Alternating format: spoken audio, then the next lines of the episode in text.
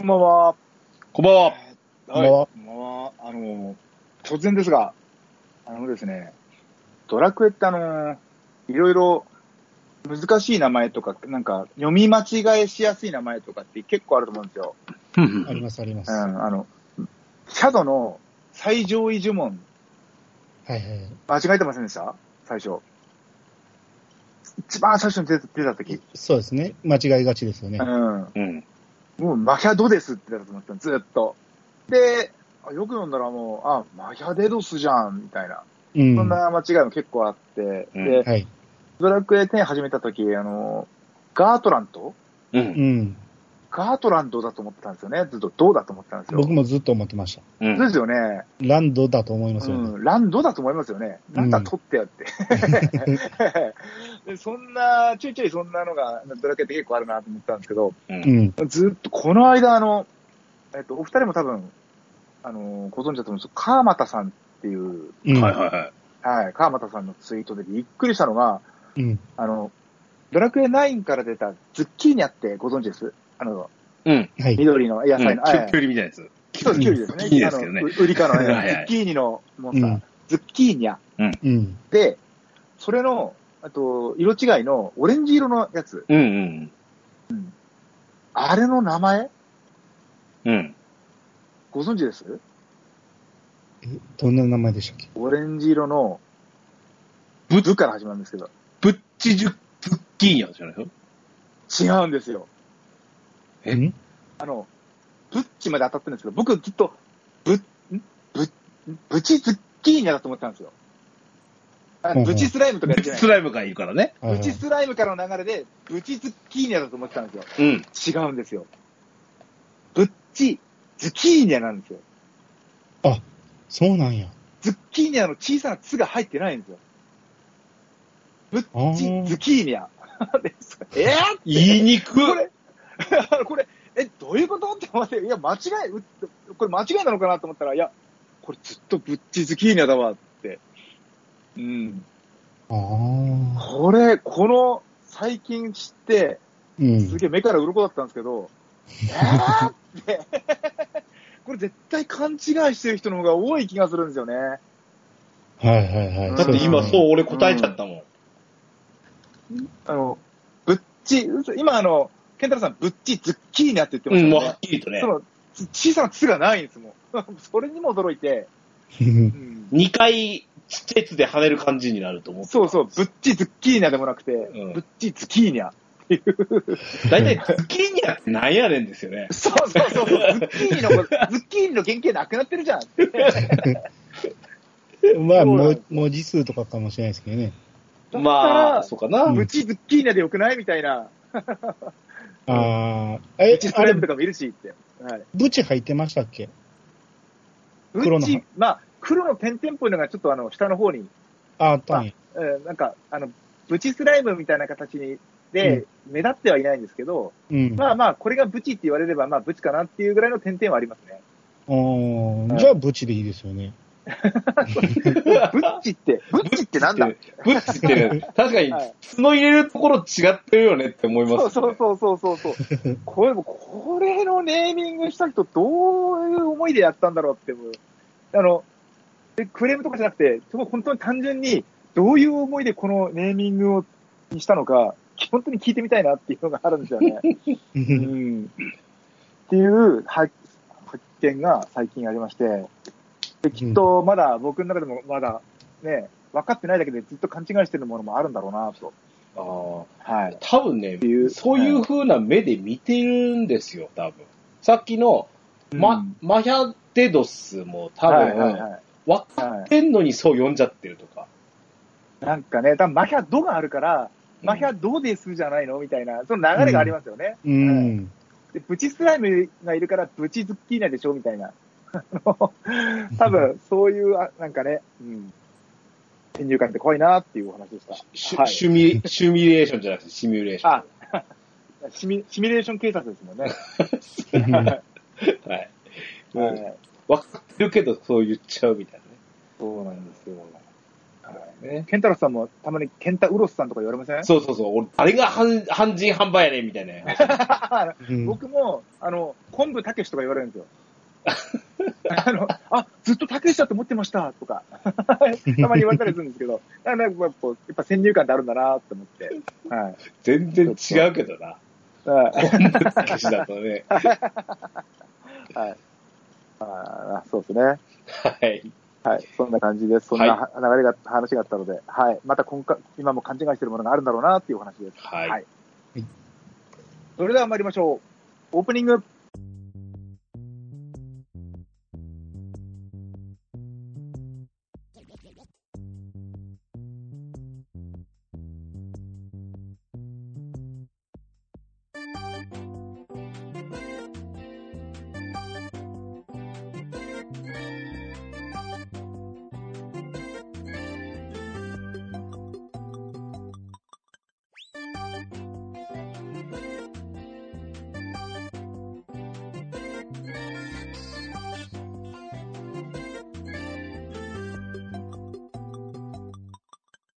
始まりました。DJ ケンタロスの DQ10 トワチャックレディオ第350回目でございます。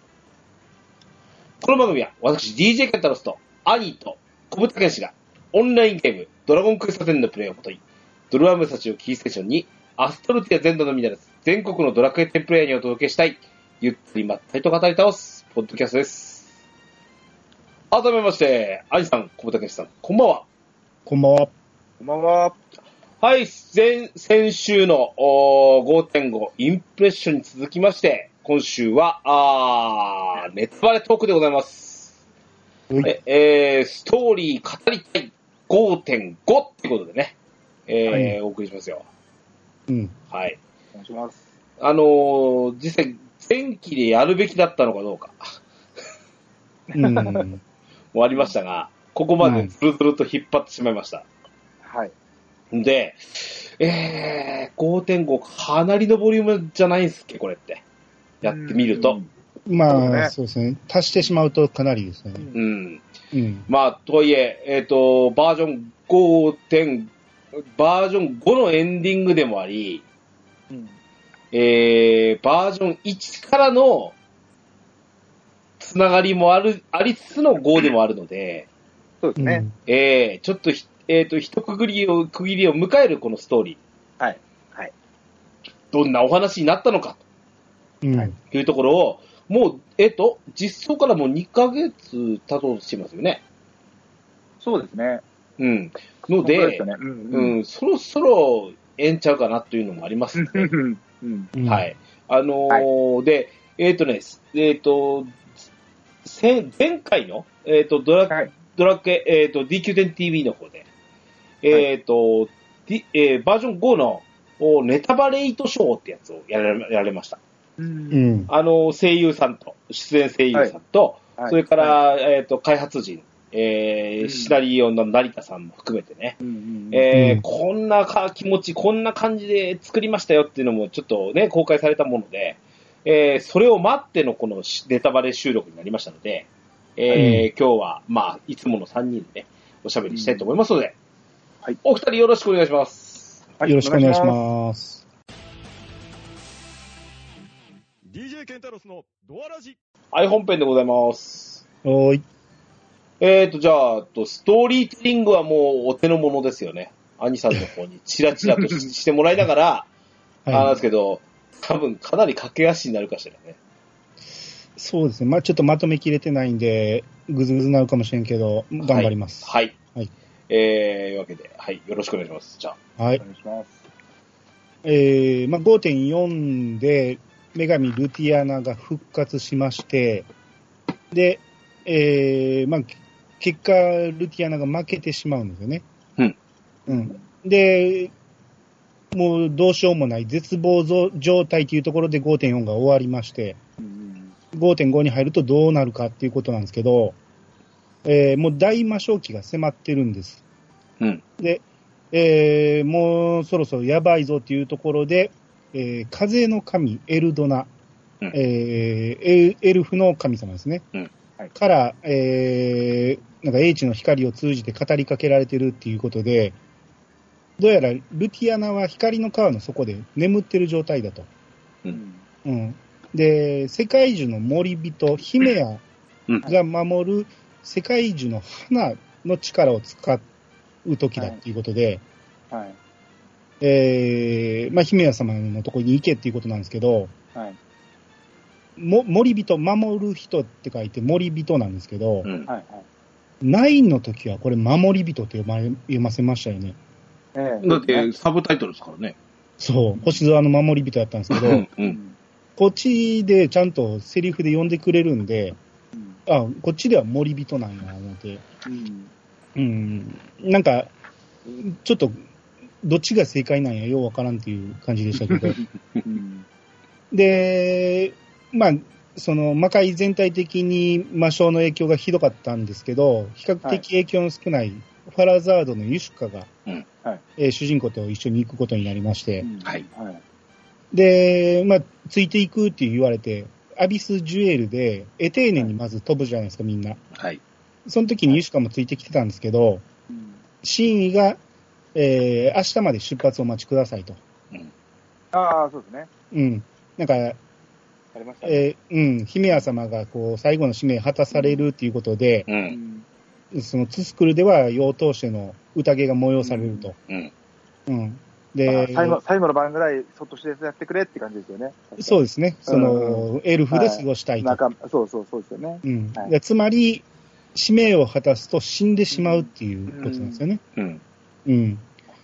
で、えーまあ、出発を遅らせることで、エテーネの村人が、その、主人公村長なんで、うん。うん、主人公とユシュカをもてなしてくれるっていうことで、うん。うん。で、まあ、もてなしてもらった後、その焚き火を囲んでユシュカとシンイと主人公が喋ってるんですけど、うん。まあユシュカがね、協調をそのテーマに掲げてるんで、うんそれを主張することによって犠牲がどうしても出てしまうということで悩むんですね。うん。な真意が、こう魔族とは目的のために手段を選ばない残酷な種族、そう思っていましたと。はい。ですが、あなたが抱いて、あなたが抱いた悔しさを、私も今同じように感じている。うんそれが事実です。ユシュカさんを見ていると、魔族がわからなくなってきますよと。だから、魔族っていうのは僕らずっと思ってた、その、悪のうん。種族やと思ってたんやけど、実は違ったと。うん。うん。まあ、この辺で真意もようやく、その、心が開けたっていうことだと思うんですけど、実際、審議って、あのーね、バージョン5.4ぐらいで、その、えー、全員でこう戦おうぜっつって集まってきたときに、うん。それでも、あ、あんだけちょっと手を組むのが嫌がってたアンルシア姫うん、も、まあ、心が、まあ、雪解けをしたというか、うん、あなたたちと手を取り取り取り合うべきだって言って。うんで。も、審議だけ、本当に最後まで、う。うんん。あの、かくなにお前らと手を組むのは、うんとんでもねえよと。うんうん。一番言わなそうなキャラクターが言ってましたからね。そうですね。うん、そりゃそうですわねって思ってましたからね。まあ、故郷うんをボロボロにされましたからうね。ん。うん。真意っていうのは多分なんか一番こう、我々に、プレイヤーに近いうん。存在だったんじゃないかなって思うんですよね。うん。うんあの、まあもちろんプレイヤーは自分自身なんですけど、うん自分のキャラクターなんですけど、うん。あの、なんかメタ的に言っちゃうと、ずっとドラゴンクエストってずっとシリーズ続けてきて、うんで、あの、魔族ってやっぱ悪いやつだっていう先入観があるじゃないですか、うん僕らにとっては。うんはい。うん。で、ね、バージョン5は、魔界が舞台でやつって言ったら、あ悪いやつそこら辺にいっぱいいるのかなと思ったらそうでもなくて、うん。あ実はいいやついっぱいいるじゃんっていうのはだんだん分かってきたんですけど、うんだからまあ、シーンっていうのは、その、なんでしょう、バージョン5に入る前の僕らの心ですよね。そうですね。うん。うん。主人公は実際、戦闘立って、魔界行って、いろいろ見てきたけど、真意は、乗り込んだ一人ですからね。うん。そうですね。うん、最終決戦のつもりでいたうん。ところなんで、そうそうそうそう。うん。まあ、なかなか心の整理もできなかったんが、うんえー、ユシュカがもう心を打ち明けたということで、ようやく打ち解けたということだと思うんですけど、うん。ここで真意特製枕っていうのをね、くれまして、うん。特製、あの、ほんまにバージョン1.0最初の最初に、あの、えー、あのおばあさん、えー、アバ様いっぱアバサあ、ーそうまですね。はい。が速攻寝たあの枕を、えー 貸してくれるってことで。こんなん忘れてるわ、俺。はい、で、はい一夜明けて、姫屋様のとこ行くんですけど、うんはい姫屋様の、えーキャラボイスが能登まみこさんなんですね。はい。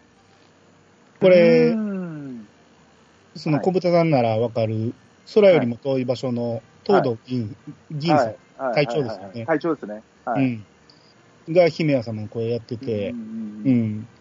で、世界中の花を取り出すと、姫屋様が死んでしまうということで、うん。うんまあ、ユシカは、その、他にも方法があるかもしれないって言うんですけど、もう姫屋様はもう覚悟できてると。うん。うん。ということで、その世界中の花を、を、えー取り出してくれて、主人公が手に入れた。うんで、これを、その、フィネト科に行って、成功教室、成功教師様に使い方を教えてもらいなさい的なことを言われて、えーで、ユシカが、まあ、先にこの場を離れるんですけど、この後、僕、エルフなんですよね。うん。種族がね。うんだから、エルフ以外は違うセリフになるんじゃないかなと思うんですけど、エルフがこう言われたんですよ。生き返しを受けたそなたが若葉の試みを、えー若葉の試みを終え、ツスクルを旅立った日をよく覚えています。そなたの体の持ち主はエルフの宝でした。しかし、今のそなたは紛れもなくアストルティアの宝です。どうか、これからも皆の先頭に立ち、輝ける未来へと導いてください。さあ、行きなさい。ちょっと熱くなりましたね、これ聞いて。うん。エルフじゃない人やったら多分このセリフにはならないと思うんで。そうですね。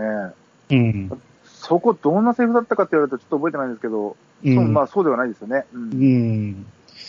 まあ、その、初めて一番最初に、うん、はいあの若葉の試みで会うてるから、うん。はいまあ、かなりここは僕的には盛り上がったセリフで、でう、ん主人公もこの場を去ると、姫屋様が倒れるんですね。うんで、あ倒れてしまったと思ったら、そのまま、体が水平のまま浮かび上がるんです。はいはいはいはい。で姫屋様が琥珀、迎えに来てくれたのだなっていうと、引きになると、半透明の琥珀が姫屋様を抱えてたんですね。はい。だから水平だったという。はい。うん。で、えーそなたの魂に抱かれて、ようやくこの長き生が終わるのだとわかる。で、まあ、姫屋様、2回死ぬかもしれんという時があったんですけど、うん。もう3度目の今は、この世に未練が残るうん。役割とはいえ、あの子を苛烈な戦いに送り出し、必勝の誓いさえ立てさせた。このままではあまりに身勝手ではないか本当は去りがたいのだ。この思い、そなただけは分かってほしい。な、琥珀が、まあ、姫屋に、まあ、慰めの言葉をかけてくれて、はいで、共に、えー天の彼方へ行こうって言って、えー魂が登っていくんですけど、うん。魂が登っていったところで、体の姫屋様はバタンと倒れると。うん。えー長きにわたり、えー続いた姫屋様が、ここで、えー最後を迎えたってことですよね。うん。うん。まあ、ここちょっとグッときましたね。うん。うん。琥珀との話も僕結構好きやったんで、うん。はい。はい。うん。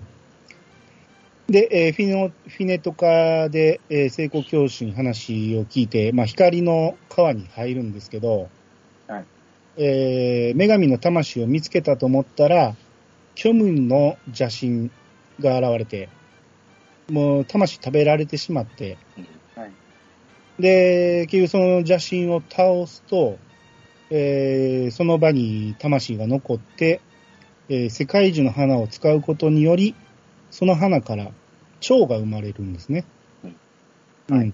ただ、この蝶はルティアナが、えー宿っただけで、魔性の力は抑えれるけど、まあ、あくまで蝶であると。弱い存在であるっていう。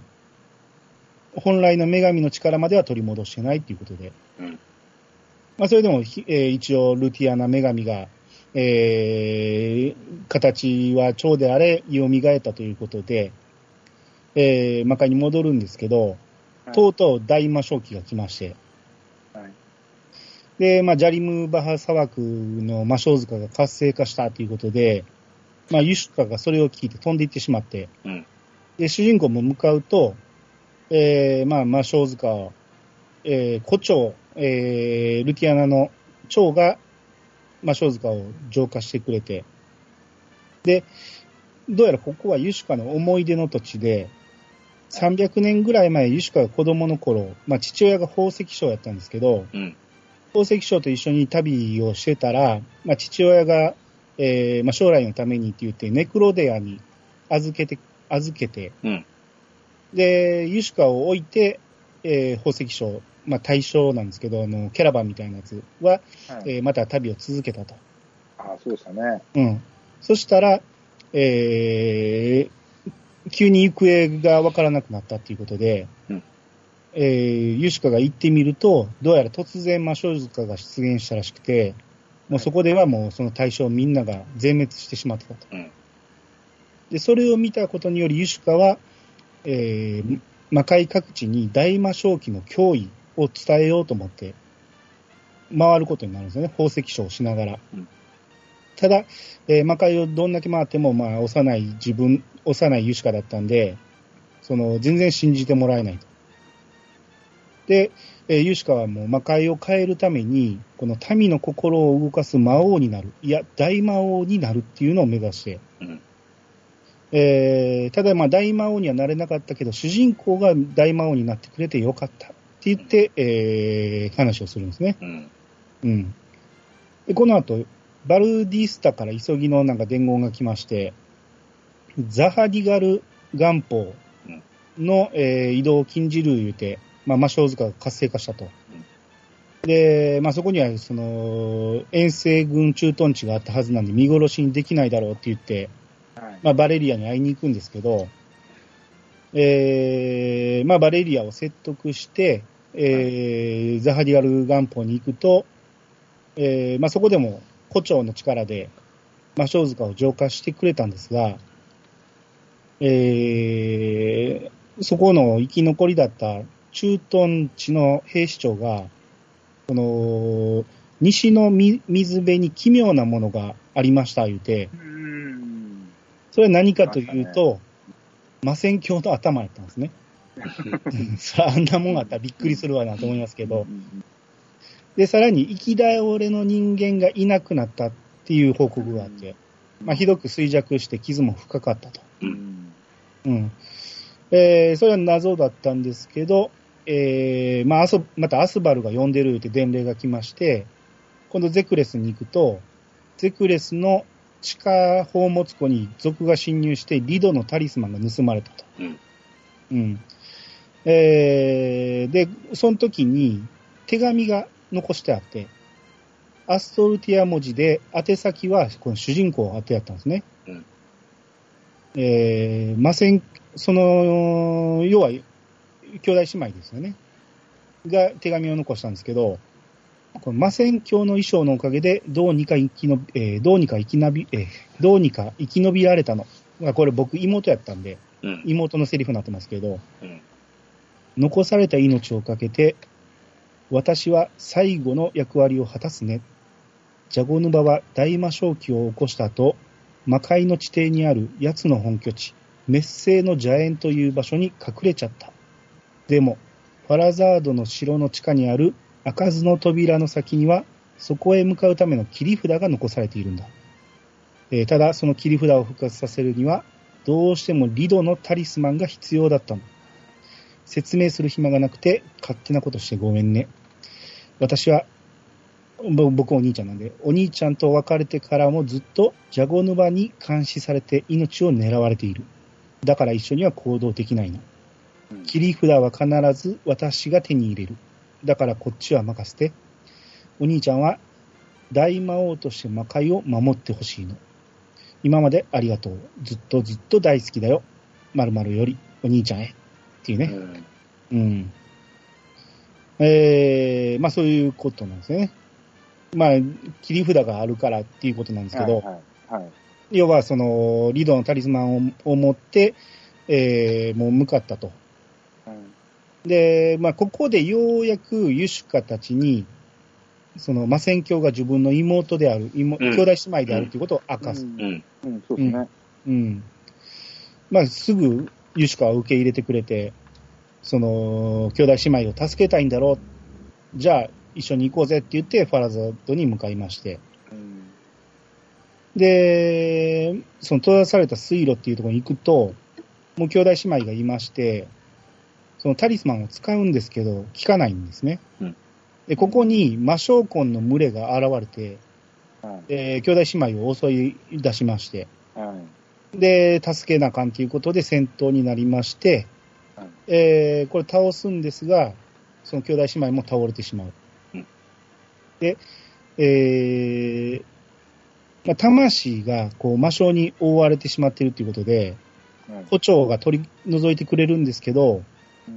ただ、おぞましい呪縛がこう魂を絡め取っていると。うん。このままでは死んでしまうって言うんですけど、えー精神世界に入って記憶をたどることで、魂を縛るものの正体がわかるかも。ということで、せえー精神世界に入るんですけど、入れるのは親しき存在のみということで、主主人公が入る。うん。あ、そうでしたね。はい。で、ただ、その入ろうと思ったら魔性の群れがまた集まってきて、で、ユシュカが、えーお前たちには指一本触れさ触れさせないんで行ってこいって言って、ユシュカが戦ってくれる。で、その間に精神世界に入る。で、最初、まあ、いろんなとこを回ることになるんですけど、その、エテーネが一番最初ですよね、ネルゲルに襲われた時の、はい。はもう妹目線、妹っていう、兄弟姉妹目線なんですけど、い。はい。うん。なんかでっかいメラゾーマみたいなのが飛んできて、え死にかけたっていうところで、光に包まれて時間が止まるんですね。そうですね。うん。で、まさかこれ、嫌だよお兄ちゃん。私を一人にしないで。やめて。やめてよお兄ちゃん。お兄ちゃん言って消える。うん。あ、あの時こんなこと言ってたんやって思ったんですけど、ううん。ん。やめてっていうのは、要は時渡りでしょ？うん。時渡りの力ですね。あれを、だから主人公がかけてたってことなんですね。うん。うん。多分意識はしてない、その無意識でやってしまったんだけど、うんうん。なぜこの兄弟姉妹は知ってたんかなと思うんですけどね。まさかこれっていう発言はそうですよね。うん。じゃあ、まあ、自分ら、エテーネがそういう、あ、でも言ってたか。もう今は誰もこの力を受け継いでないけど、そういう力がエテーネの村、あの、人にはあるっていうのは話にあったんで、はい。まさかこれがって思ったんでしょうね。うんう。ん。で、あとはあの、錬金術師のあの父親と娘のはい。名前忘れましたけど、あのはい。人たちが、はい。えー、まあ、何も喋らず向こうに行ってしまって、はい。で、あ、やっぱりそうなんだ。ついに時渡りの呪いが発動した。この時代にはもういられないみたい。でも、天使の花は完成させたよ。これがお兄ちゃんの使命の役に立つなら、どこに飛ばされたって悔いはないの。お兄ちゃん、お兄ちゃんいつ会えるの？お兄ちゃんっていう、どんだけお兄ちゃん好きやねんと思いますけど、はい。はい。まあね。唯一残された家族ですからね。そうですね。で血は繋がってないっていうのは確かもう分かってたはずなんです。そうですね。うう。ん。うーん。まあだから、あの時こういう感じで、時渡りの呪いであちこちに飛ばされてしまってたっていうことなんですね。えー、で、次なんか洞窟みたいなところで気を失ってたら、それを、隣にクオードがいて。うん。うん。あの辺面白かったですね。そうですね。クオードとの出会いのシーンなんですけど、うん。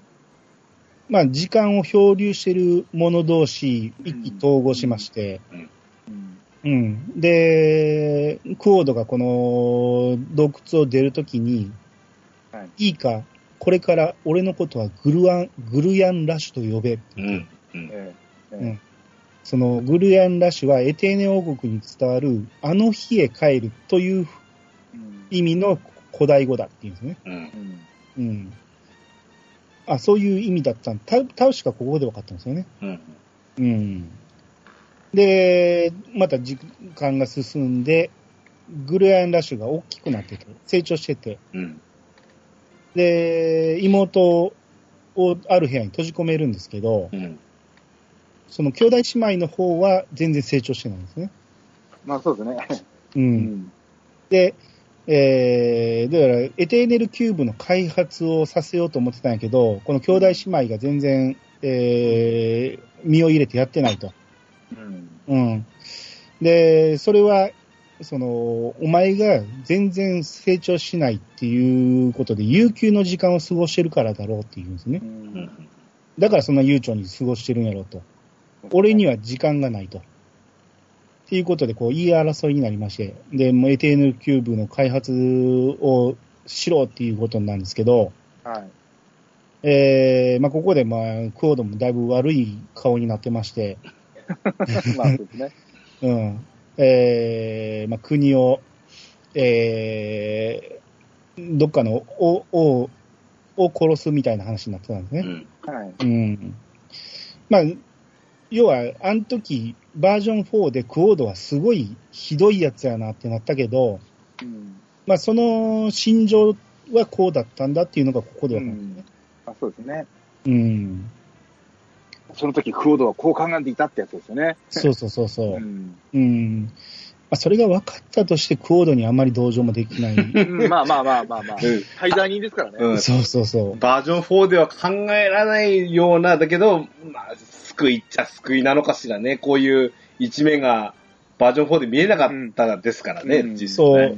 なんとしても、エテーネル王国じゃない、えーエテーネル王国に戻りたいっうん。うん。ていう気持ちは強かったんやけど、もう無理やと諦めて、ここで過ごせばええやんと思うんですけど、もうファンサービスですよね。そうですね。うんうん。まあまあ、えー、それも全部、一部始終を、この主人公半透明になって見てるんですけど、はいはい。そうですね。うん。えー、まあいろんなところ行くんですよね。あのー、えー、なんか、バージョン1にあった音差の、でっかい音差、はいはいはいはい。あれを作るのを手伝ったりとか、うん。うん。まあ、いろんなところの手助けをしてたのは兄弟姉妹だったっていうのがいろいろ分かって、うん。はい。で、えー、なんか、えー、いろんな時代をさまよって最後たどり着いたのが魔界だったと。うん。でそこで魔戦教に出会いまして、うん。はい。で、えー、どうやらこう、厄介な呪いを抱えておるようだな、はいはいはい。うん。はい。まあ、すぐに気づかれて、で、まあ、時渡りの呪いで、同じ時代に長い間とも、とどまれないんだ、言うて。うん。うん。初めは何十年と同じ時代にいられたのが、最近は一月もいられないと。うん。うん。とどまれる時間がどんどん短くなっていったら、いつかどこにもいられなくなって、誰も私のこと見つけられないよね。うん。怖いよ。本当の一人ぼっちになるのはすごく怖い。うん。なるほどなと思うんですね、ここでね。うん。で、まあ、選挙は人の身で因果な運命を背負ったものだ。実に面白い。気に入ったぞ。そなたこそ我が後継者にふさわしい。なぜそう思ったかはよくわからんけど、まあ、お面白いと思ったんですよね まあまあ、そうですね。特別なものを感じたんでしょうね。うん。うん。えー、こういう経緯があって、まあ、選挙になったと。う。うんん。うん。えー、まあ、選挙になることで、大いなる闇の根源と契約を行い行わないとダメだと。うんただ、新しい契約を結べば、うん古い契約、だから呪いが消えるんじゃないかっていう話で、うん。うん。うん呪いの上書きみたいな感じですよね、もう。そういうことですね。うん。う。うんん。で、ただそんな、その悪いやつの力なんて借りられへん言うたら、まあ、選挙は、このそなたは悪しき力と聞いていよう。だが、力は使い方によって意味を変える。あとはそなた自身で決めるがいいって言ってう、ん。まあ、そ即答で私やるよ。はいこの、はいはいこの苦しみから解放してくれるなら、どんなはい。最悪な契約だって結ぶ。はい。あ闇の根源も抑え込んでみせる。はい。そして何十年何百年経っても、この魔界でお兄ちゃんを待つの。どんだけ好きやねん。もう、魔界、魔界に来てくれるって 信じてるんですね。信じてるんですよね。そうなん。えー、だからこ、これがきっかけで、まあ、選挙になって、まあ、その悪の、の力を手に入れたってことですよ。うん。うん。使い方次第だということで。ねうん、で、えー、またさらにいろんな時代で妹を追いかけるんですけど、はい妹がどうして追いかけてきちゃうの？私帰れないって言ったでしょ？はい。人がせっかく覚悟を決めて別れを告げたっていうのにひどいよ。お兄ちゃんの顔を見たら私は、私はって言ってこっち向いて走ってこようとしたら、敵に捕まってしまって、はい。えーこれが呪縛なんですね。はい。呪縛が具現化したもので、はい。えーまあ、こいつをこ懲らしめなあかんということで、うん。うん。えーまあ、こいつを倒しまして、ねえ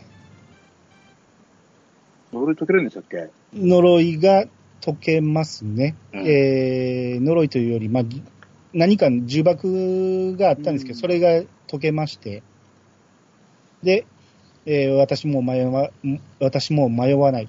自分が何者なのか自信を持ってはっきり答えられるよ。私はお兄ちゃんの妹なの言うて光がボーンって出すんですね。あれ？そこでもうずっと同じ時代にいられるって話になるんでしたっけ？そうそうそうそう。これこですよで、ね。うん。うんちょっとそれは良かったなと思って、そうですね動したシーンなんで覚えてますわ。うん。だから闇の根源との契約が終わって、それでも時渡りの呪いも消えたままだっていうことで、そうですね。うん。まあ、良かったですね。ほんまに長い旅をしてきたと思いますわ、兄弟はい者。はいはい。うん本当に、そうです。気の遠くなるような時間ですよね、きっと。そうそうそう。んバージョン、えっ、と、4、4の最後でしたっけ、エテーネルキューブがカチカチカチカチってなって、また消えてったっていうのが、バージョン4の最後の時が。そうですね。そうそうそう。まだ、まだ行くのお前ってなってましたからね、あの時は。そうそうそうそう。うんそうなんですよね。呪いがなぜなのかっていうのは、いまいちよくわからないですけど、他にも時渡りはしてると思うんやけど、うんこの兄弟姉妹だけが呪われてしまったんでね。うんうん。まあもしかしたら他人に時渡りをされると呪いになるっていうことなんか知らんけど、うん。まあここはちょっとはっきりわからなかったですね。まであ、あの、はいニアミス C の逃げられるのみたいな感じがずっと続いてきましたからね。そうですね。ああうん。まあ良かったですね。うん。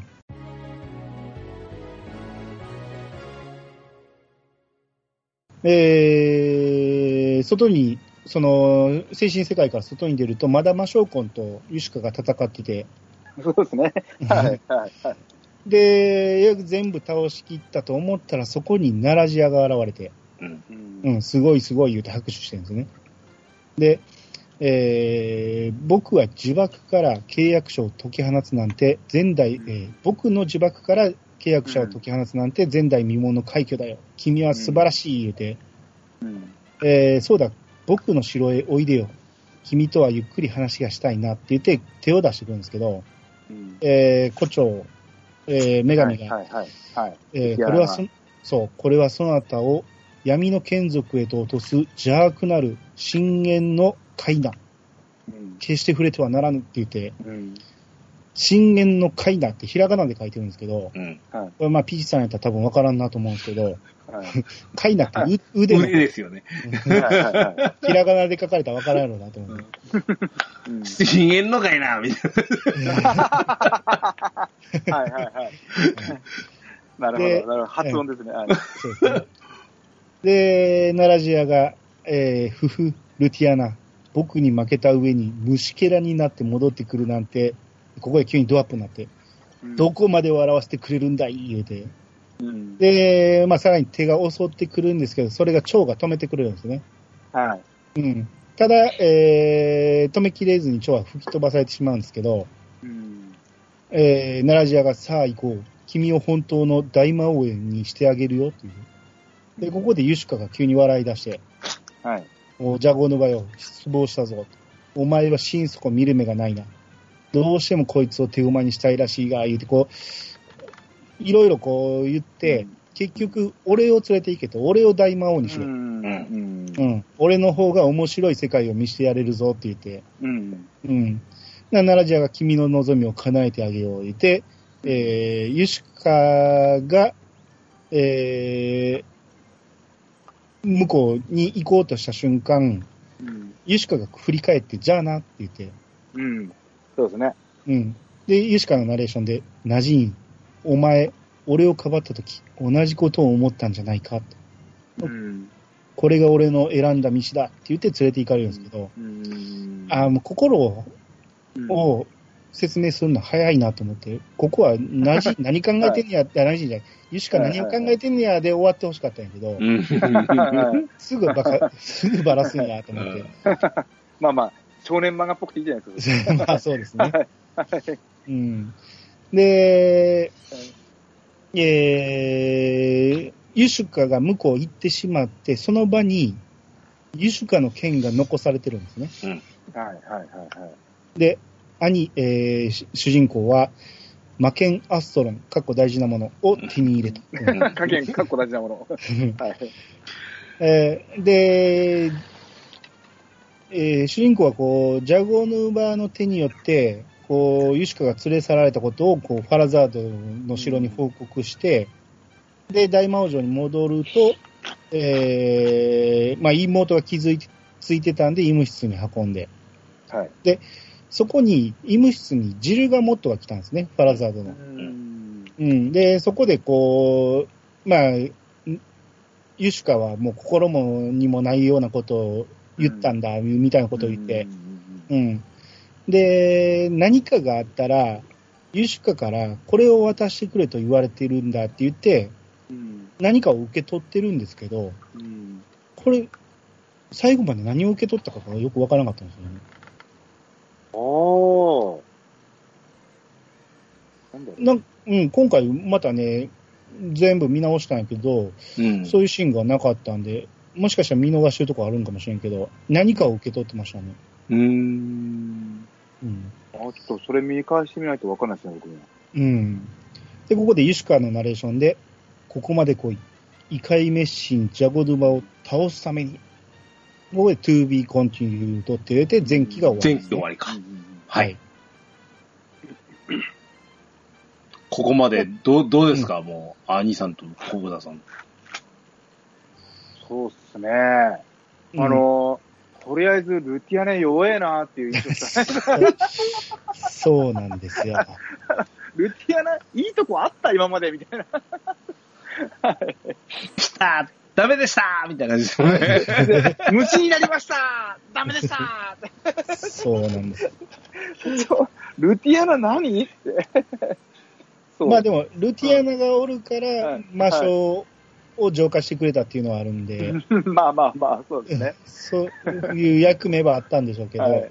はい、力は完全に負けてますよね。そうですよね。うん。え、弱っ？えもう、もう負けてるみたいな。はい そんな印象でしたね。そうですね。まあまあ、復活したい言っても、蝶にしかなれなかったんで、あそうですよね。うん、っては言ってましたけど、うんうんう。ん。だから、神話の時代はあんだけ優勢だった女神が、もう完全に異界メッシに負けてるってことなんですよね、こそうなんですよね。う。うんう。うんん。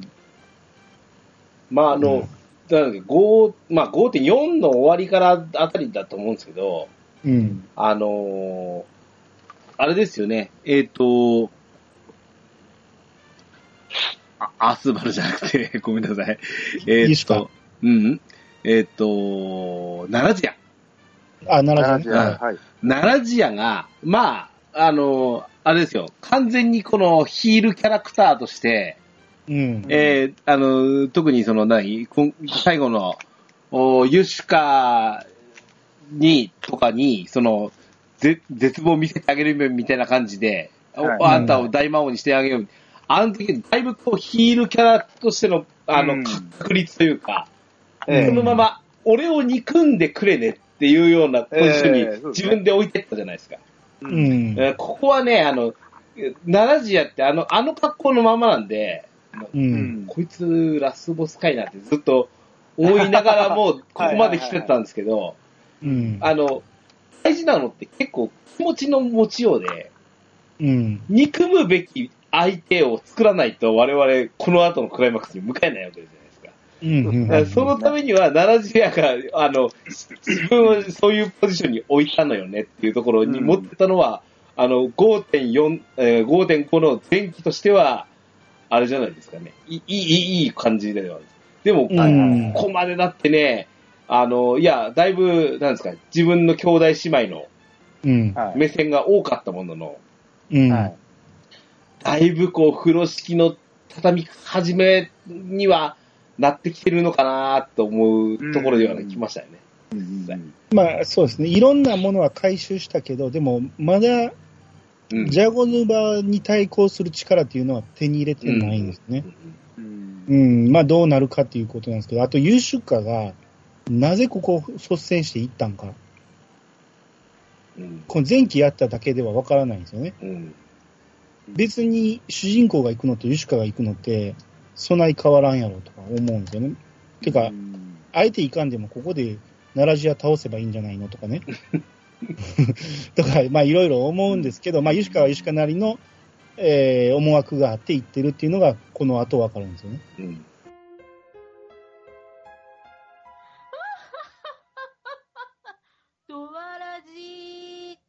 えー、後期入りますね。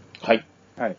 えー、まあ玉座におったら主人公が意識を失ってしまって、で、この意識を失ってる間に、ユシュカが、こう今からお前の頭の中に直接イメージを送る。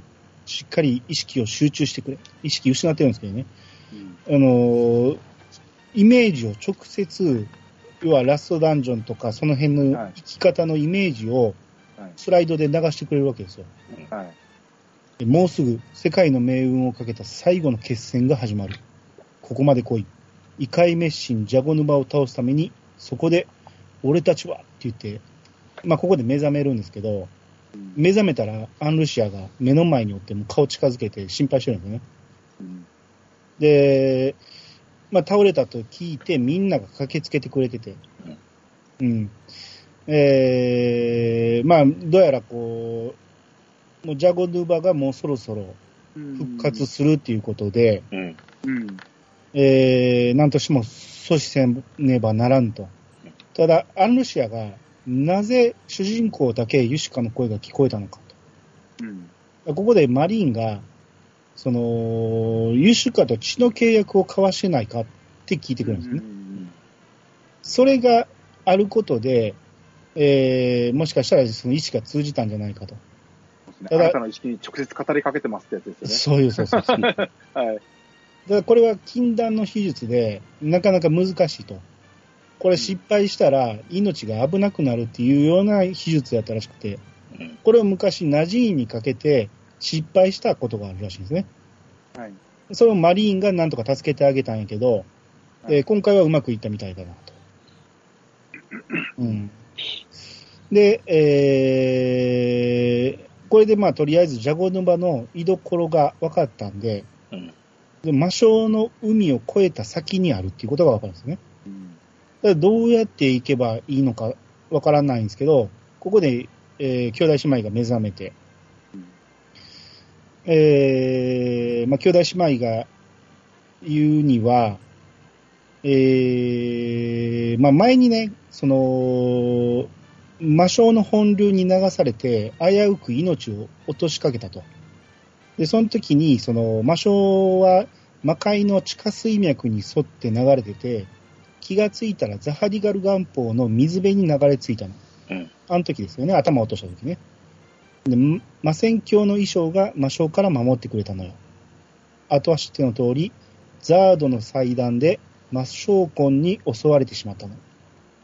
で、お兄ちゃんが見たその光景、間違いないよ。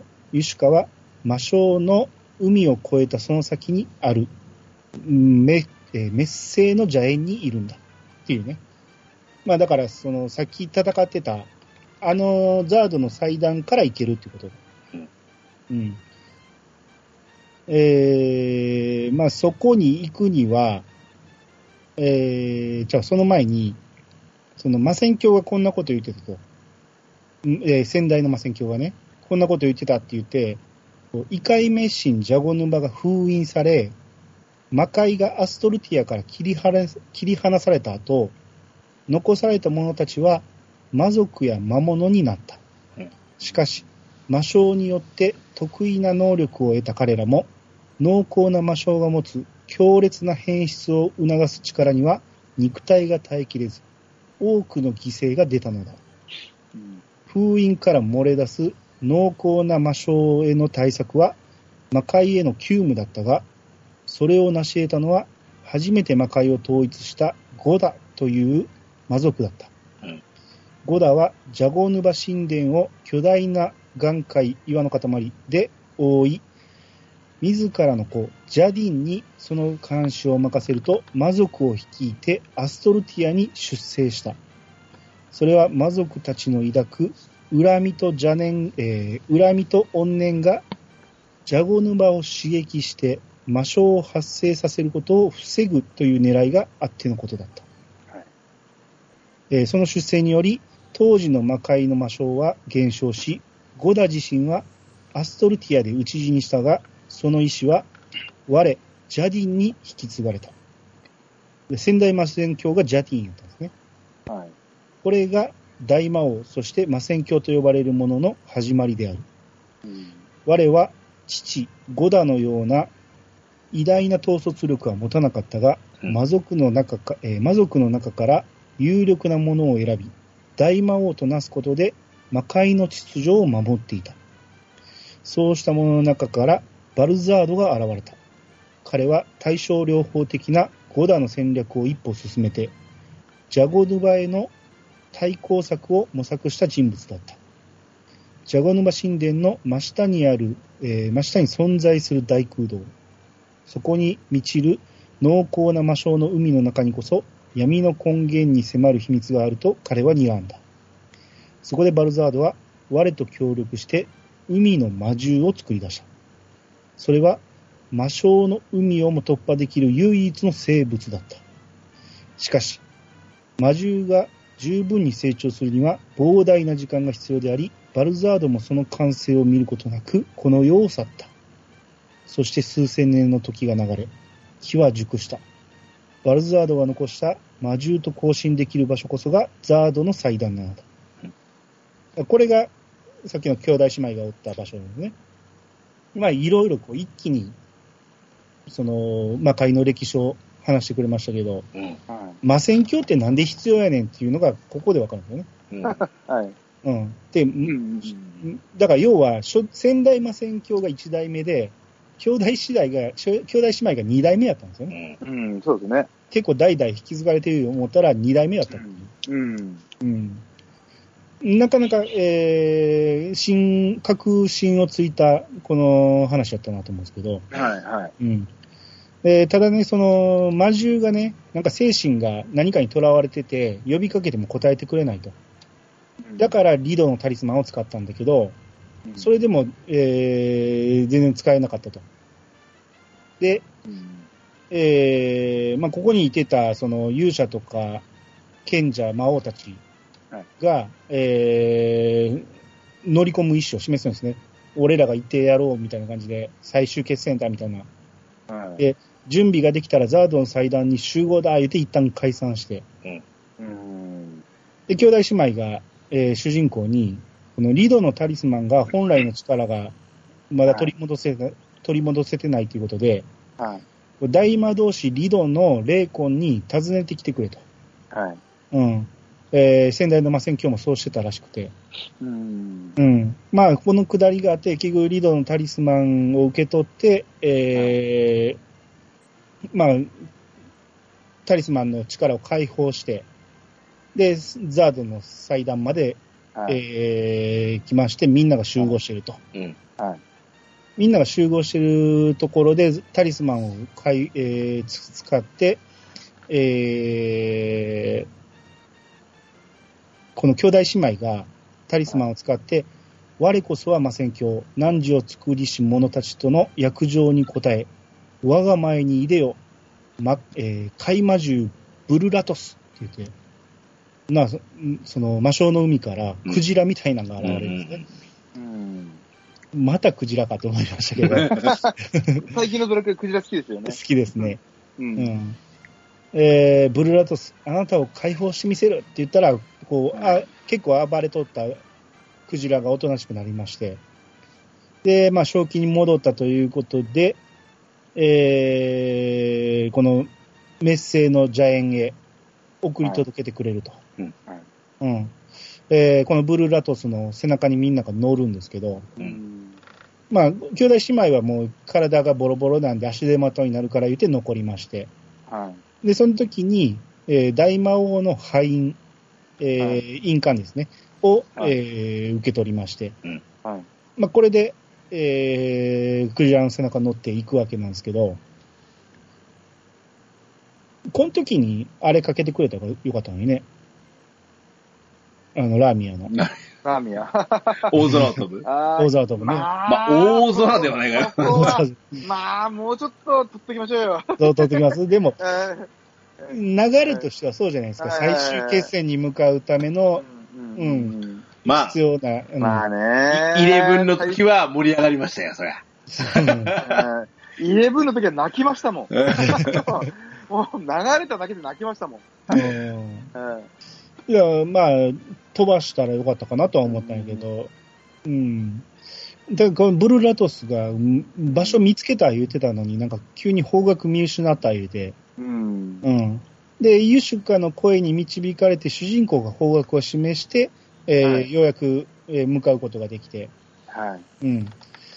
で、メッセーの邪縁につきまして、はい。まあ、ここは、まあ、ラスダンみたいな感じで、まあ、うんギミックがいろいろありながらも、ね。えーちょこちょこ敵と戦っていくんですけど、うん。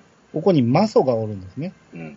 うん。悪魔の始祖みたいな感じで。はいはいはいはい。これがガルド、ザーク、スコル、メズですね。う。うんん。うん。もうみ、名前で気づかんかったけど、見たら、あ、こういう感じかと。ガルガルドドンと戦うのねっていうことが、う。うん。うんうん。ん。まあもちろん、えーそれなりのレベル調査してくれてましたけど、うん。そうですね。うん。うん。えーこの時にね、賢者マリーンが、はい。確か一緒に戦ったんかな、魔人になった。そうですね。そうですね。うん。あの、あの、凶暴のマリーになりましたよね。うん、そうそうそうそう。うん。魔賢者になったんですね、だからね。そうですね。あ、なれるんやと思って。え、じゃあこの人何者？って思ったんですよ。うーん一応、な魔族出身、えでも元僕らしてません。うん。じゃあいつこれになれるようになったんか。まあちょっとわからんけど、まあこれもファンサービスかもしれないですね。い。まあまあ、ファンサーもあるでしょうね。うん。ねうん。僕はもう魔界に長くいたからなれるようになったとか、なんか、なんか、いろいろこう、こじつけで。そうですね。うん。うん。で、えー主人公が持っえてる、その、い兄弟姉妹から受け取った大魔王の敗因が、その、デルメゼを倒したときに、その、デルメゼが残した魔性に反応してて、ーはいはいはうん。で、えっと、アンルシアとマリーンと、えー魔王二人、えーアスバルと、えー、あの人、女の人、えーバレリアい。。ババレリアですね。この4人がいたんですけど、はい。えー、昇降機に力を注がないと。動かないんだっていうことを気づいて、うん。じゃあ、私たちにやらせろっていうことで、はい。その4人がやって、主人公が昇降機に乗って向かうってことなんですね。はいはいはいはい。うん。勇者じゃないんやなっていう。そうですね。そうですうね。ん。まあ、そりゃそうですよ。そりゃ勇者がいいって主人公ここで留守番してられへんから。う。うんん、なんですけど、なんか勇者の立場って何って思ってしまいましたね、ここ。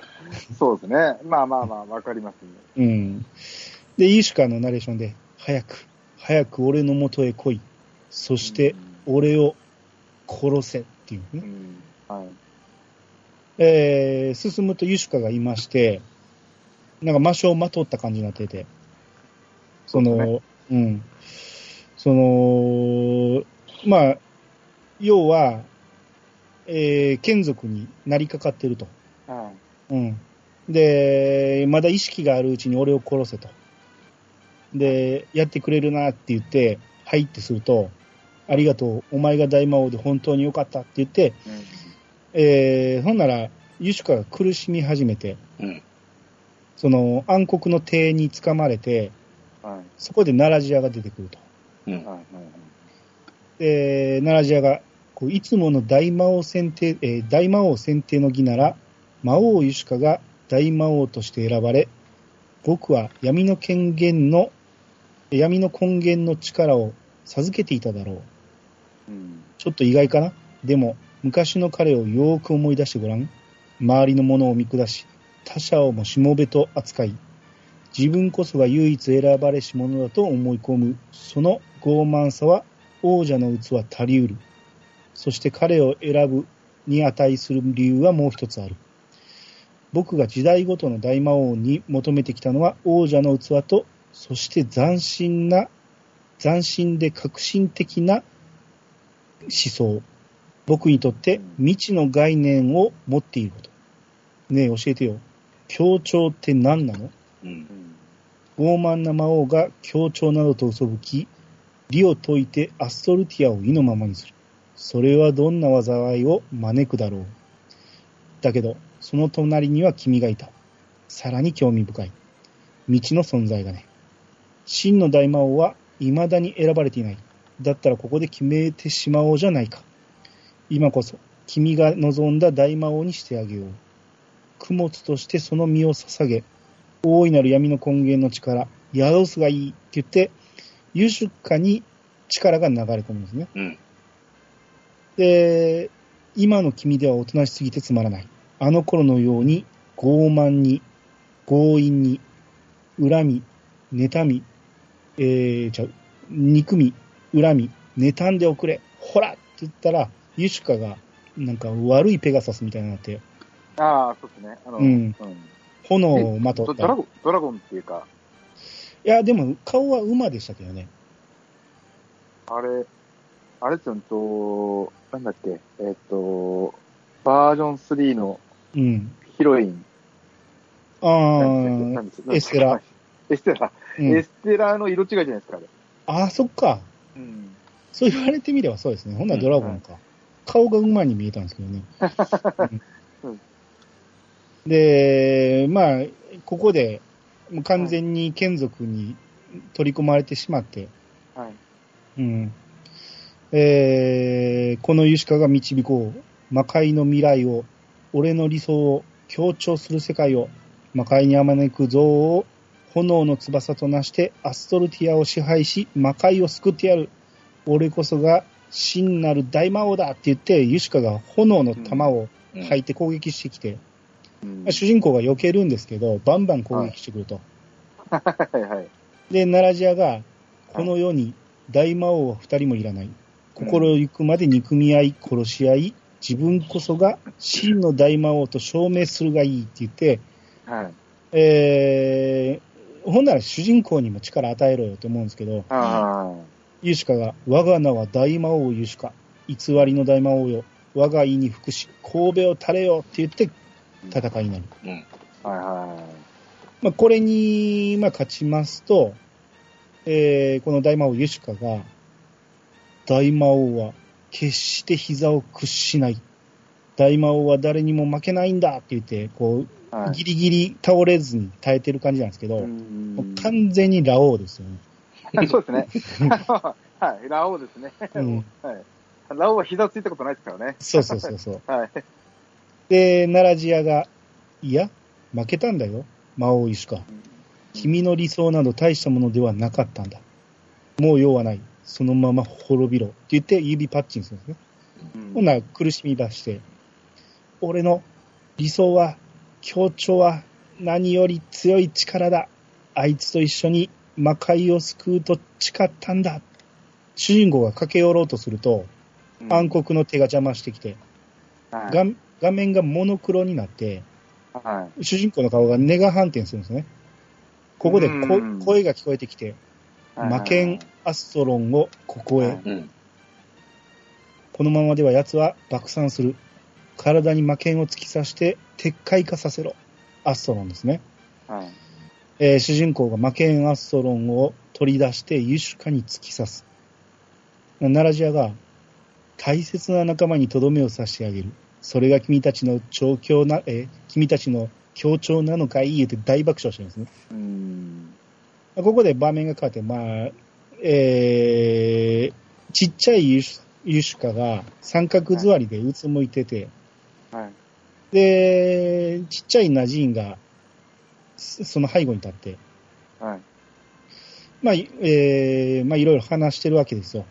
うん。うん、感動シーンなんですけど、長くなるんで、はいあれですけど、えー、まあ、ユシュカが大、えー、大魔を目指すんだろうと、その、要は強調するんだろうっていうことを、ナジンが説いてくれるんですけど、ええー、んナジンが、こう、光の玉になって、こう、遠ざかっていくんですね。うん。でそれをユシュカが追いかける。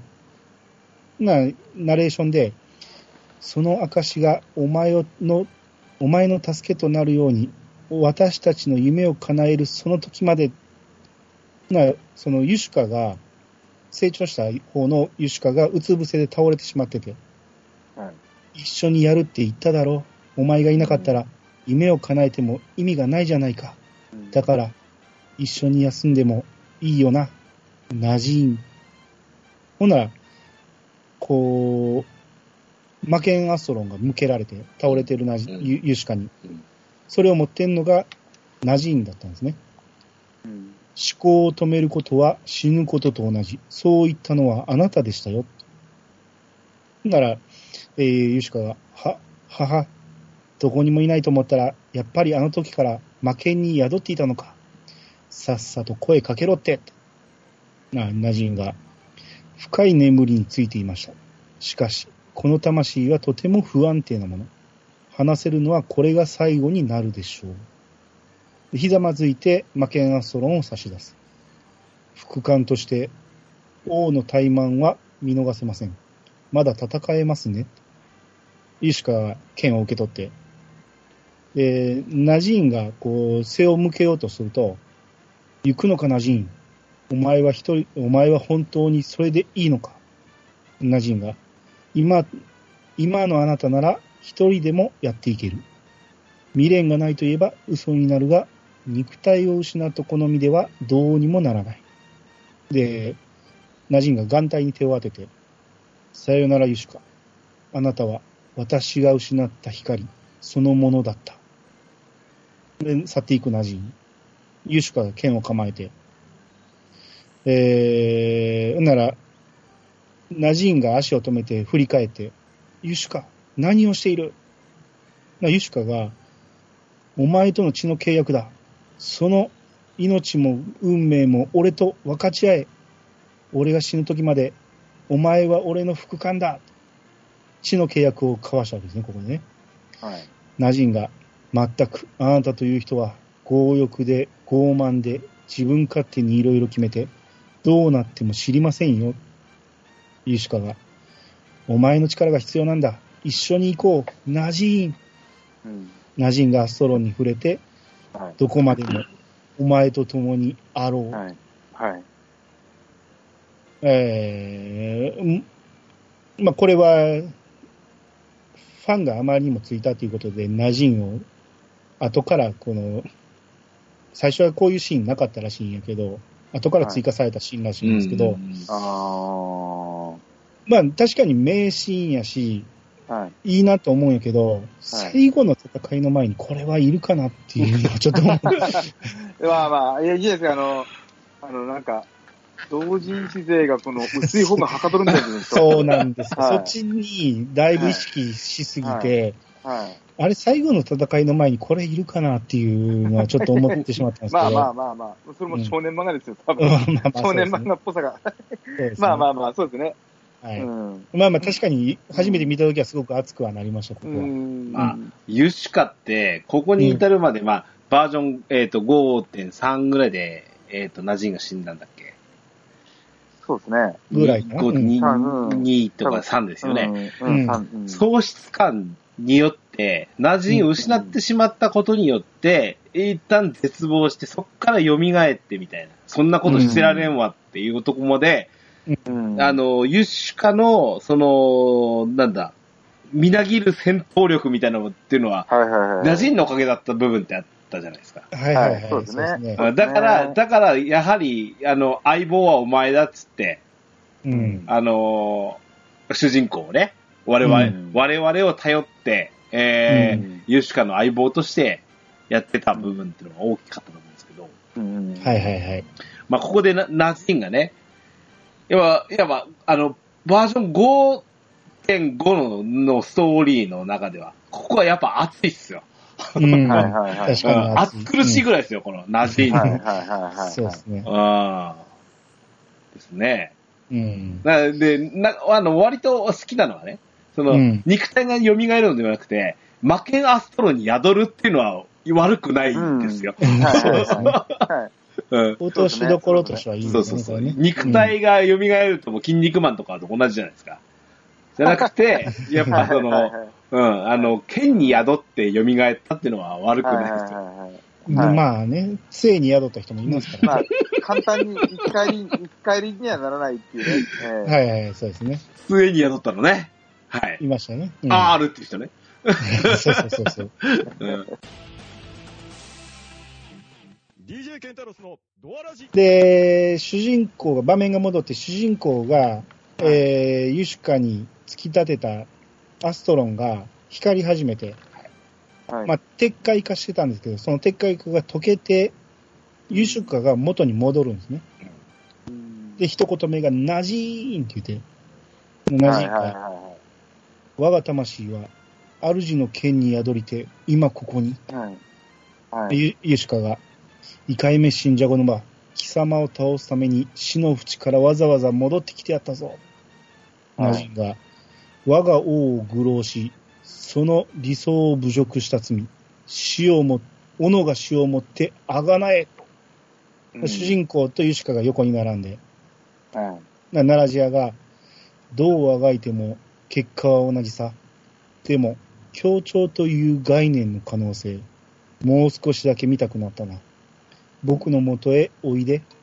わずかな光すら届くことのない、この世界の真なる深淵へ、って言って消えまして、まあ、ここでまあ、ラスボスが、ラスボス戦に向かうんですけど、はい。えーまあ、でっかいジャゴヌバの前にナラジアがおる感じで、はい。えー光の世界で生を受けながらも、君が歩んできた道は祝福されているとは言い難いほど困難の連続だったね。はい。何より故郷を滅ぼされたあの時、君の心は復讐や憎悪、恐怖といった闇の力に覆われたはず、囚われたはずだ。はい。だというのに、君は光の神々に愛され、異界の力を使いこなし、果ては魔族どもを従えてここに立っている。もしかして、光と闇が入り混じること、君の存在こそが強調なのかい？はい僕はその強調なるものが気の遠くなるような神々の戦いに終止符を打つんじゃないかって、とっても期待しているんだ。神すら知らぬ未知の概念を体現するものよ。今からでも遅くはない。僕の手を取って真の大魔王になろうって言って手を差し出してくるんですね。で、ここではい、いい絵が出るんですけど、初めてやった時はもちろんはいにしたんですけど、今回思い出写真で選べたんで、うんえーいい絵にしてみると、うん。ユシュカが、おいおい何言ってんだ。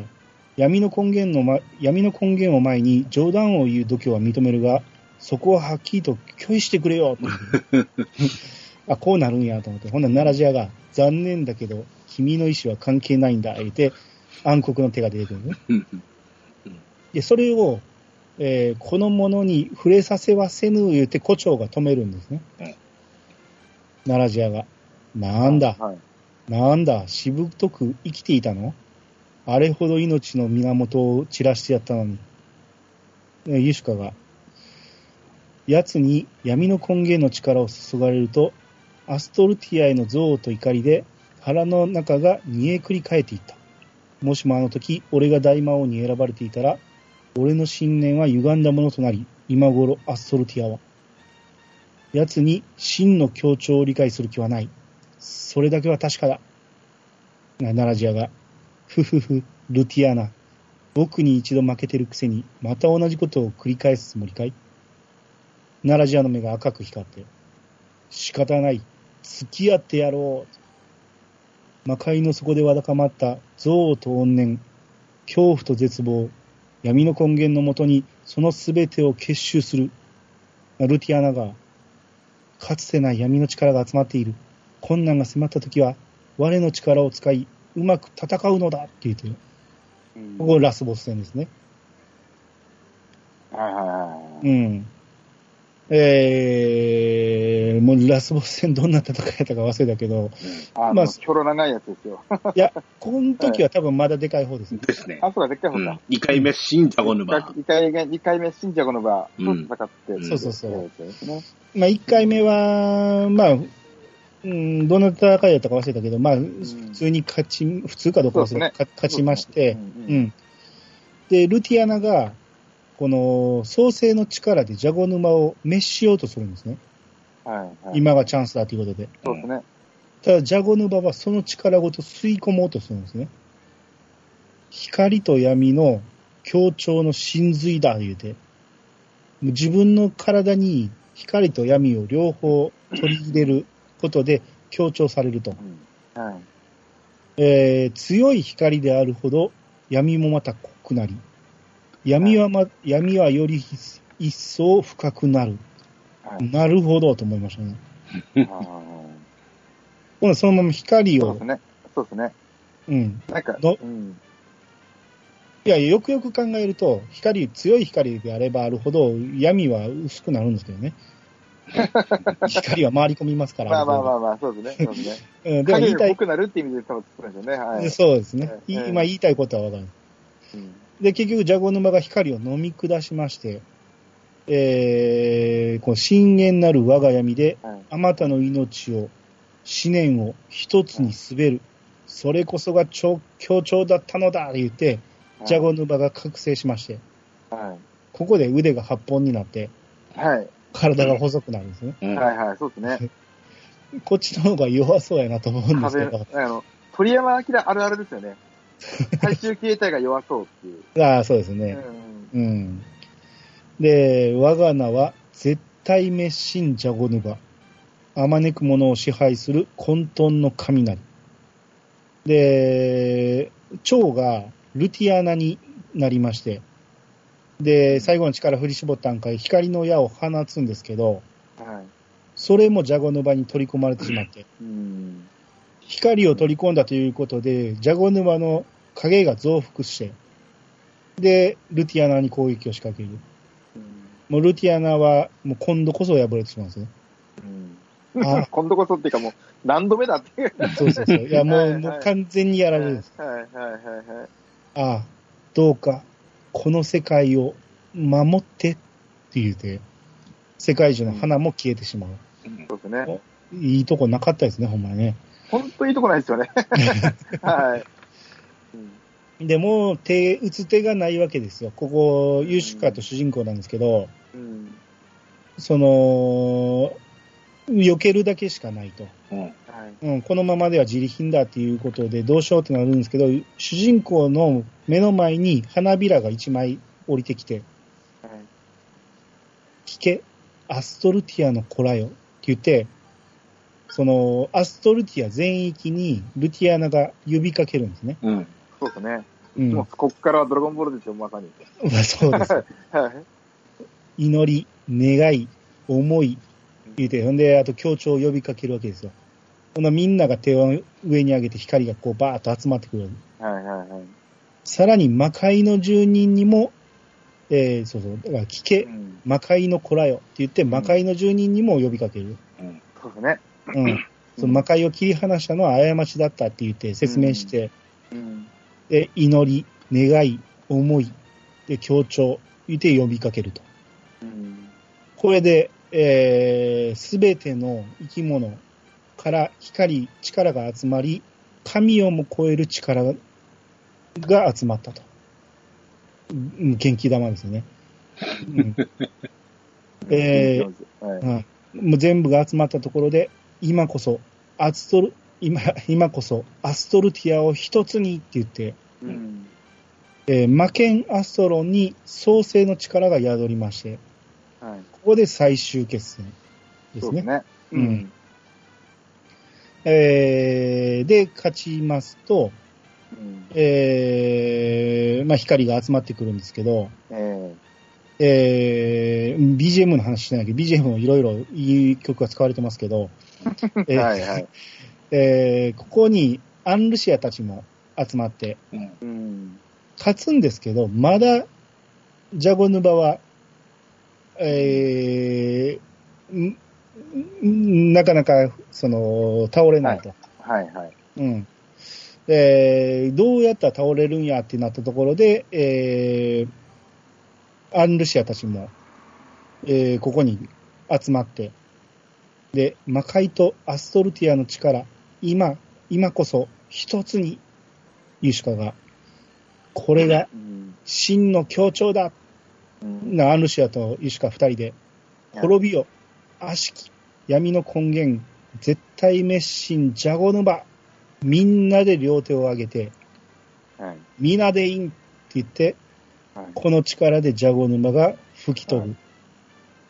で、ジャゴヌバがもう吹き飛んだ後、こう、ナラジアが残るんですけど、ナラジアはもう顔顔とか体中から魔性が吹き出してるんですけど、はい。はい。えーそこで、イルーシャを一旦感じるんですけど、結局ナラジアンも吹き飛ぶと。で、えー、女神の声が聞こえたんかな。闇の根源が滅びたことにより、もはや新たな魔性は生み出されることはない。だが、この世界の、ま、この世界に蔓延した魔性が完全に無産するまで、これより先、苦音の年月を費やす必要があるだろう。愛しき子らよ。我はもはや力を貸すことあたわぬ。その日が来るまでどうか強く生きてほしい。えー、で、そなたが築く新たな未来を信じている。はい。我は最後の務めとして闇の残滓を打ち消すため、光の川へと戻り、神としての役割を終えよう。そなたらが手を取り合い、歩む道が輝かしい明日へ続くことを未来永劫を願っている。ありがとう、アストルティアの子らよ。っていうことで、えーうんうん、倒すことができて、で、ここから帰,、帰り道、またクジラに乗って帰るんですけど、はい。えー、帰ってると、アンルシアがこっち向いて走ってきて抱きついてくるんですね。はい。はい。うん。主観視点なんでこれいいんですけど、これ、プクリポやったら何？低い目線になるんですか？低くなってましたね。あーほな、ひざまずいて抱きついてくる感じですかね？多分抱きつかれたと思いますねあ。ーええまあまあ 視点は低くなったと思います。あ、プリポに合わせたなって記憶があるので、うんはいちょっと間違ってたらごめんなさいですけど、多分、多分低くなったと思います。視ああ、点ははいはいはい。いいですね。アンルシアに抱きつかれるっていうのはいいですね、これね。そう、もう、ほんもう、もう最高でしたね。あの、あの、なんでしょう、ミナデインはいいんですけどね、うん。あの、終わった後の感想、最初の感想が、うん。全くドラゴンボールって最高だよなって。それが最初の最感想でしたね、僕。まあ、そうまあ、ですね。確かに多少グッときたし、うん。グッときたし、まあ良かったなって思うんだし、あと、あの、昔、ゾーマの、ゾーマからの脱出みたいな脱出ゲームあったの知りません？はいはいははいいはい。はい。ゾーマのなんか、お城からの脱出みたいな。幕、幕張でやったやつ。そうそうそう、僕はいあれ行ったんですよ。うん。うん。あれのラストシーンも、実はミナデインなんですよ。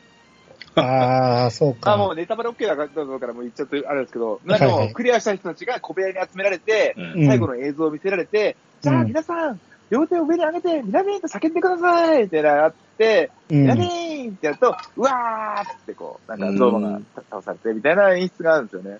うん。ああ、やっぱ、ドラゴンクエストの最後ってミナデインだなーなるほど。そうなんですよ。あーうんまあ、力を集めるっていうのは、み今となればよくある、うんうん。いろんなゲ,、ゲームでうんもアニメでもいろんなところで使われてるんで、うんうん、ちょっと、うオリジナリティがないなとはちょっと思いながら見てて、うんただ、僕はミダネインをうん。見たのが初めてなんで、そのドラクエ内でね。うん漫画ではありましたけど、うん。ああ、なるほど、ここでミナデイン来るんやと思って、ちょっとグッときましたね。あうあ。ん、あ演出的に、あなるほどと思ってす、これはいいなと思いました。あただ単に力を集めるだけって言ったら、もう、それこそ他のゲーム、もうナ、ナインもそうやったし、ーうんう。ん、いろんなゲームがそうなんですけど、ミナデインを持ってきたということで、ああ、うん、しまったなとは思いましたね。うん。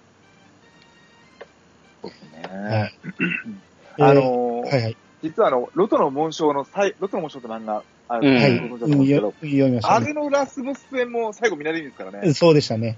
うん。うん。やっぱドラゴンクエストはみんなでいいんだなって思いましたそうね。ですね。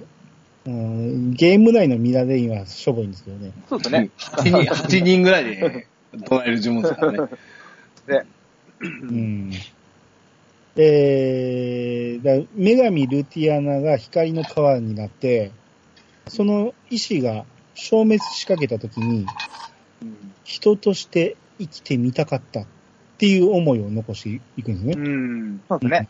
うんで、イルーシャが、その、光の川かどっか空間に漂ってたんですけど、はナラジアが現れて、ナラジアがイルーシャを押し戻してくれて、ほんなら、イルーシャが現れるんですよね。い。うんいい主人公の前に。うんほんなら、イルーシャが、ただいまを言っていいのかしら？お帰りなさいって言ってくれるっていうんですね。選択肢が出るんですけど、お帰りなさいっていうのと、お帰りイルーシャっていうのが出るんですけど、うんどう違うねん。